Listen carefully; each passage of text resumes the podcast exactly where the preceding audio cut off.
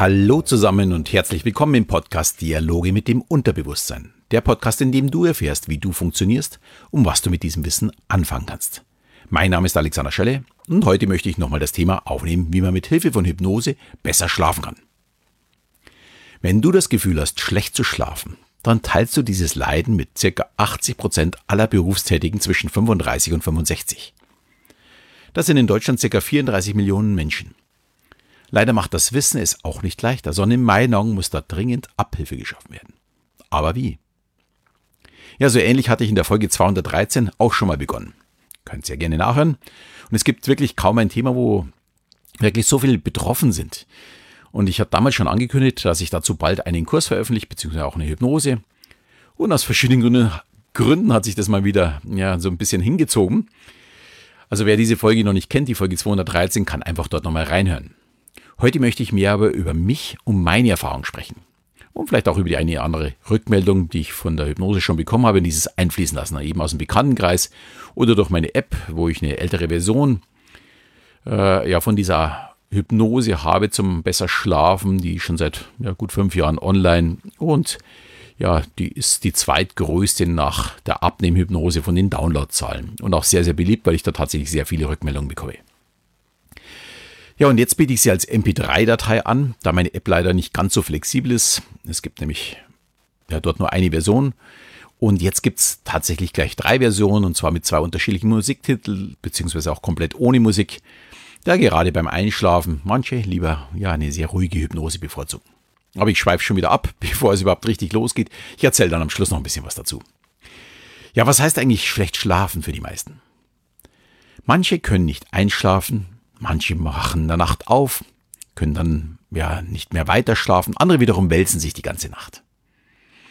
Die Gründe sind also scheinbar ziemlich unterschiedlich. Daher gehe ich jetzt heute mal wirklich besonders auf mich ein mich kenne ich nämlich am allerbesten und bei Stress kenne ich mich auch nach über 20 Jahren Key Account Management na, ziemlich gut aus. Was bedeutet also für mich schlecht schlafen?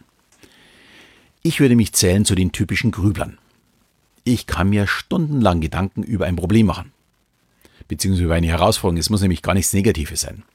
Sondern es kann auch sein, wie wir, was weiß ich, den Garten zum Beispiel gestalten. Oder unsere Wohnung. Oder ich ein neues Experiment für meine Show kreiere. Aber natürlich auch, wie vermutlich viele momentan, mir Gedanken mache, wie jetzt ja hier in dieser Pandemiekrise, wie es weitergeht. Hat es Auswirkungen auf mich und meine Familie? Äh, aber natürlich auch im Großen, also hat es Auswirkungen auf unsere Gesellschaft. Was passiert bei uns? Und da sind für mich auch die Talkrunden am späten Abend nicht gerade förderlich für einen gesunden und tiefen Schlaf. Ich bin nämlich, wenn ich dann erstmal liege, noch voll in dieser Diskussion drin. Ich würde am liebsten immer mitmachen, mitsprechen. Und ja, es ist nicht so besonders hilfreich, aber mich interessiert es nun mal sehr. Ja, und bevor ich die Hypnose für mich entdeckt habe, spürte ich diese vielen Gedanken vor allem durch Kopfschmerzen, also Kopfschmerzen vor allem am Vormittag. Durch mein, die kamen dann eben durch mein nächtliches Zähneknirschen und lange Zeit wusste ich davon gar nichts, bis ich meine Zahnärztin damals darauf aufmerksam gemacht hat und ja, mit einer Beischiene dann auch meine Kopfschmerzen verschwanden. Und wie stark meine Kiefertä Tätigkeiten dann in der Nacht waren, spürte ich vor allem dadurch, dass ich ja regelmäßig eine neue Zahnschiene benötigte, weil ich meine immer wieder durchbiss. Und eins ist natürlich auch klar. Ich habe zwar das Problem meiner Kopfschmerzen dadurch beseitigt, aber ich habe nicht die Ursache bekämpft. Das ist so ein bisschen so, wie wenn man Schlaftabletten nimmt. Klar helfen die. Aber was stellen sie sonst in meinem Körper an? In dem Zusammenhang finde ich übrigens immer ganz lustig, dass die größten Impfgegner kein Problem damit haben, ja, sich möglichst viel Chemie in Form von Tabletten reinzustopfen äh, und Nebenwirkungen komplett außer Acht gelassen werden. Ich bin kein großer Tablettenfan, liegt auch ein bisschen an meinen Nierenwerten, aber ich mag von Hasses nicht so besonders gern Tabletten und nehme die wirklich nur ein, wenn sie sich nicht vermeiden lassen. Oder bei einer Impfung natürlich, wenn die richtig getestet wurde, habe ich da auch kein Problem damit, mich impfen zu lassen. Schließlich habe ich ja auch eine gewisse Verantwortung gegenüber meinen Mitmenschen. Aber zurück zum Schlafen. Beischiene war okay, aber eben noch nicht die Beseitigung des ursprünglichen Problems. Natürlich war mir bewusst, dass meine Grübelei die Ursache ist. Aber wie schaffe ich es, jeden Abend ins Bett zu gehen und eben nicht zu grübeln, sondern tief und fest zu schlafen? Und da muss man auch wirklich ganz klar sagen, wenn man bedenkt, dass Schlafen für uns genauso wichtig ist wie Essen oder Trinken, ist klar. Ich muss irgendetwas tun. Schließlich möchte ich ja, ja mein Leben wirklich genießen und nicht in diesen Teufelskreis geraten, in dem man abrutscht, wenn die Grundbedürfnisse einfach nicht erfüllt werden. Um das, also diesen Teufelskreis besser zu verstehen, erkläre ich, was ich damit eigentlich meine. Sagen wir mal, wir stehen vor einer größeren Herausforderung im Job. Vielleicht zeitlich mehr Arbeit, vielleicht auch einfach eine komplizierte Herausforderung in der Arbeit, mit der ich vielleicht auch gar nicht umgehen kann und einfach hm, ja, kann natürlich auch sein, dass es einfach ein vorgegebenes Ziel ist, das ich nur schaffe, wenn ich 100% gebe. Aber um 100% zu geben, benötige ich natürlich auch meine volle Leistungsfähigkeit. Eine gewisse Zeit hat unser Körper Reserven, von denen können wir zehren. Also ich spreche jetzt nicht von Fett, sondern auch äh, vom Geistigen, dass wir da wirklich auf voller Höhe sind. Und dadurch, dadurch können wir dann auch wirklich deutlich mehr leisten, als wie vielleicht im Normalfall. Ohne Ausgleich ist, sind diese Reserven dann irgendwann mal aufgebraucht. Die werden umso schneller aufgebraucht, wenn wir eben nicht gut und ausreichend schlafen. Genauso wie, wie wenn wir äh, nicht genügend essen oder uns schlecht ernähren und auch nichts trinken. Wenn wir nur Fastfood in uns hineinstopfen, werden diese Reserven auch nicht lange halten. Aber jetzt habe ich aufgrund des Stresses auch noch einen schlechten Schlaf.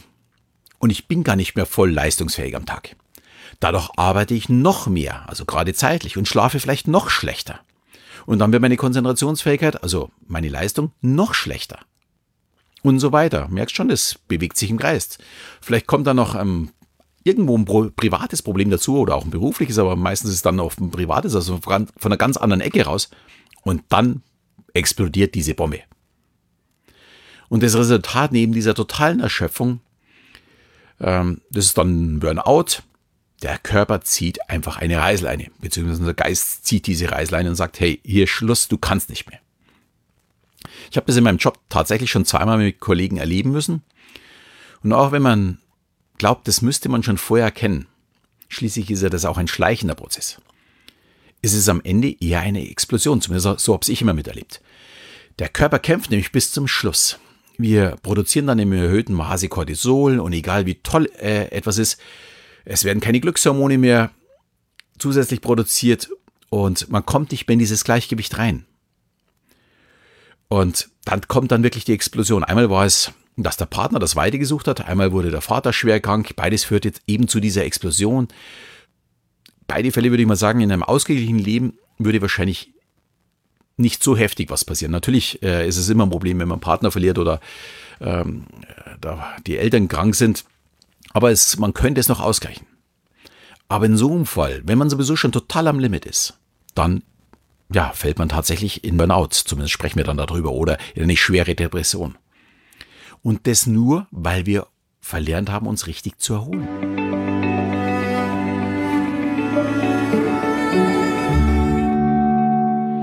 Habe mich damals sehr, sehr ausgiebig mit diesem Thema beschäftigt. Äh, viele Termine auch gehabt. Wir haben selbst in der Firma dann auch einen Psychologen gehabt, mit dem wir uns unterhalten haben, uns ausgetauscht haben.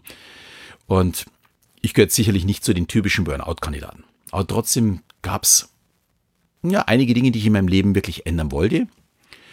Und dazu gehörte neben einem Ausgleich, den ich gehabt habe in Form eines Musikinstrumentes, in Form von mehr Sport, äh, von anderen Beschäftigungen, vor allem auch, dass ich meine Erholungsphase Schlaf deutlich besser beobachte, beziehungsweise mir Gedanken mache, wie kann ich die verbessern. Ich habe mich also selbst beobachtet, wann schlafe ich denn gut und wann schlafe ich eigentlich schlecht. Um ja einfach schon mal die Grundlage zu, ver zu verändern. Um wie lange muss eigentlich auch mein Schlaf sein, um gut erholt zu sein? Bei mir kommt noch erschwerend dazu. Zu Hause geht es bei mir relativ leicht. Ähm, wir haben ein Wasserbett schon seit den 90er Jahren wegen meinem Rücken äh, wenn ich irgendwo unterwegs bin, im Hotel schlafen muss, wenn es dann auch nur eine Nacht ist, äh, fühle ich mich in den Betten immer nicht so wohl wie zu Hause. Also das ist bei mir von Hause schon so ein bisschen ein Problem. Wenn es ein paar Nächte ist, ist es überhaupt kein Problem, dann gewöhnt man sich dran, aber bei einer Nacht ist es schon ein Problem. Ja, und als Schlafzeit weiß ich heute, ich benötige circa ja, 7 Stunden, 15 Minuten Schlaf. Und damit kann ich auch wunderbar einplanen, wann ich eigentlich ins Bett gehe. Äh, weil ich weiß ja schließlich, wann muss ich denn am nächsten Tag wieder raus. Übrigens ist für mich auch nicht besonders gut, zu viel Schlaf zu haben. Das ist eben auch nicht so besonders ideal. Dann bin ich eher träge und eben nicht so leistungsfähig. Und ich merke, dass wenn ich ein paar Shows ein paar Tage hintereinander gespielt habe, dann kommt irgendwann mal der Tag, wo ich dann tatsächlich auch mal achteinhalb, neun Stunden schlafe. Ähm, aber die brauche ich dann in dem Fall auch. Äh, denn ich nutze dann auch keinen Wecker. Also ich habe nicht nach sieben Stunden, 15 Minuten einen Wecker an, sondern ich möchte so lange schlafen, wie es mein Körper von mir verlangt. Und ich möchte nicht aus dem Schlaf hochgeschreckt werden. Ich weiß, es ist nicht bei jedem Job möglich, aber man kann ja immer gut vorausplanen, wann gehe ich ins Bett, um dass ich am nächsten Tag wirklich ausgeschlafen bin. Dann natürlich die Frage, was sorgt denn bei mir tatsächlich für einen schlechten Schlaf? Bei mir ist es ganz klar mal Pizza essen. Wir haben eine super Pizzeria hier bei uns, aber ich darf darin nicht zu spät essen, weil ich sonst die ganze Nacht nicht schlafen kann. Auch am besten ist nicht ganz aufzuessen. Das gilt übrigens immer, wenn ich zu viel ist, also die Wampe voll haue, äh, ist auch nicht so besonders gut. Und bei mir gibt es auch zum Beispiel nach 16 Uhr keinen Kaffee mehr und auch keine Zitrusfrüchte. Bei den Zitrusfrüchten bin ich mir nicht so ganz sicher, aber das lese ich halt eben auch immer wieder, dass die eben nicht so ganz ideal sind für den Abend. Die esse ich lieber in der Früh oder am Vormittag. Also Ernährung ist bei mir tatsächlich so ein ganz wichtiger Punkt, wo ich mir Gedanken mache, um besser zu schlafen. Das zweite ist das Arbeiten bis zum Bett gehen. Wenn ich vom PC aufstehe und gleich ins Bett gehe, nehme ich die Arbeit mit ins Bett. Hier ist ganz wichtig für mich Abstand gewinnen. Noch ein bisschen ablenken, vielleicht ein Buch lesen, vielleicht auch noch einen Film, eine Serie oder sonst irgendwas anschauen. Das ist ideal für mich, um in diesen Schlafmodus zu kommen. Äh, da ist übrigens so Zocken, gerade für die Jüngeren, auch nicht so besonders ideal, weil man ja da dann ständig die Gedanken hat, äh, wie könnte ich das Level noch überstehen. Äh, bei mir ist es übrigens auch so, wenn ich von einer Show heimkomme, da schütte ich natürlich viel Adrenalin aus. Und wenn ich heimkomme, setze ich mich erstmal noch ein wenig hin und ich warte, bis ich müde genug bin, um zu schlafen. Da ist übrigens auch ein dunkles Zimmer besser, weil wir dann Melatonin schon produzieren, als wie wenn ich mich in einen hellen Raum setze. Ja, und das dritte sind bei mir natürlich diese angesprochenen Diskussionen in Talkrunden. Aber leider auch, wenn ich mich auf Diskussionen im Netz einlasse. Also, oder irgendwas lies, äh, was weiß ich, was bei mir anregt, dass ich mich damit beschäftige. Weil das nehme ich natürlich mit ins Bett. Gerade in solchen Fällen benötige ich dann wirklich so eine Art Reset-Schalter in meinem Kopf, und das ist eben gar nicht so einfach. Und da ist die Hypnose ein aus meiner Sicht wirklich sehr, sehr wirkungsvolles Mittel. Ja, und damit bin ich auch tatsächlich beim Problemlöser für mich. Ich möchte es natürlich nicht als allgemeingültig hinstellen, vielleicht bevorzugen andere lieber die Schlaftabletten oder Hochprozentiges zum Einschlafen. Ich möchte es auch nicht bewerten. Wie ich schon erwähnt habe, für mich ist das alles nichts. Ich möchte ganz natürlich schlafen und möchte im Grunde meinen Schlaf wirklich genießen. Um Stress abzubauen, kann ich erstmal meine kostenlose Hypnose Hypnoenergie empfehlen. Die ist aus meiner Sicht vor allem schon dann hilfreich, wenn ich mich in diesem Teufelskreis Stress und Schlaflosigkeit befinde, mich darin ja, bewege gerade, sie macht einfach die Birne frei. Das war damals auch mein erster Weg und ich höre auch heute die Hypnose tatsächlich immer noch mehrfach die Woche und ich gerate somit gar nicht so mehr in diesen Teufelskreis. Und natürlich das Problem äh, ja, momentan durch keine Auftritte wegen der Pandemie bei mir besteht, äh, ist es für mich nicht so tragisch. Ich bleibe bei meiner Hypnose, schalte ab und habe auch gemerkt, gerade so in der ersten Zeit im März, wo dann tatsächlich die ganzen Absagen kamen und ich gemerkt habe, hoppala, ich habe hier mittlerweile einen fünfstelligen Betrag verloren. Da muss man natürlich die Birne frei bekommen und da hat mir Hypnoenergie sehr, sehr gut geholfen.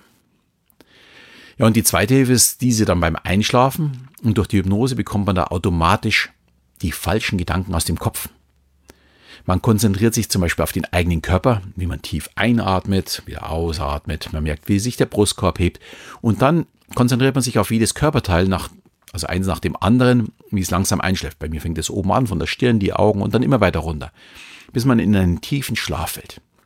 Und das Ende der Hypnose ist dann eben keine Ausleitung wie bei einer normalen Hypnose, wo man wieder in den Wachzustand zurückkommt, sondern die Ausleitung ist, dass man in einen tiefen und erholsamen Schlaf geht und erst wieder aufwacht, wenn der Körper wirklich gut erholt ist und äh, komplett ausgeschlafen ist.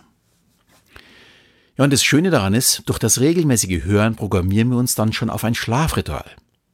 Und es ist vielleicht gar nicht mehr erforderlich, die Hypnose zu hören, sondern mit einer Selbsthypnose den Schlaf ganz alleine herbeizuführen. Sprich, ich höre nicht mehr die Hypnose, sondern ich liege dann im Bett Achte darauf, wie ich tief und fest einatme und dann fange ich wieder an, mich auf die Muskeln an der Stirn zu konzentrieren, auf meine Augenmuskeln, dann auf die Wangen und dann die Rückenmuskulatur runter, die Armmuskulatur und eins nach dem anderen. Es geht langsam ja, in die Trance und von dort aus tatsächlich in die Hypnose.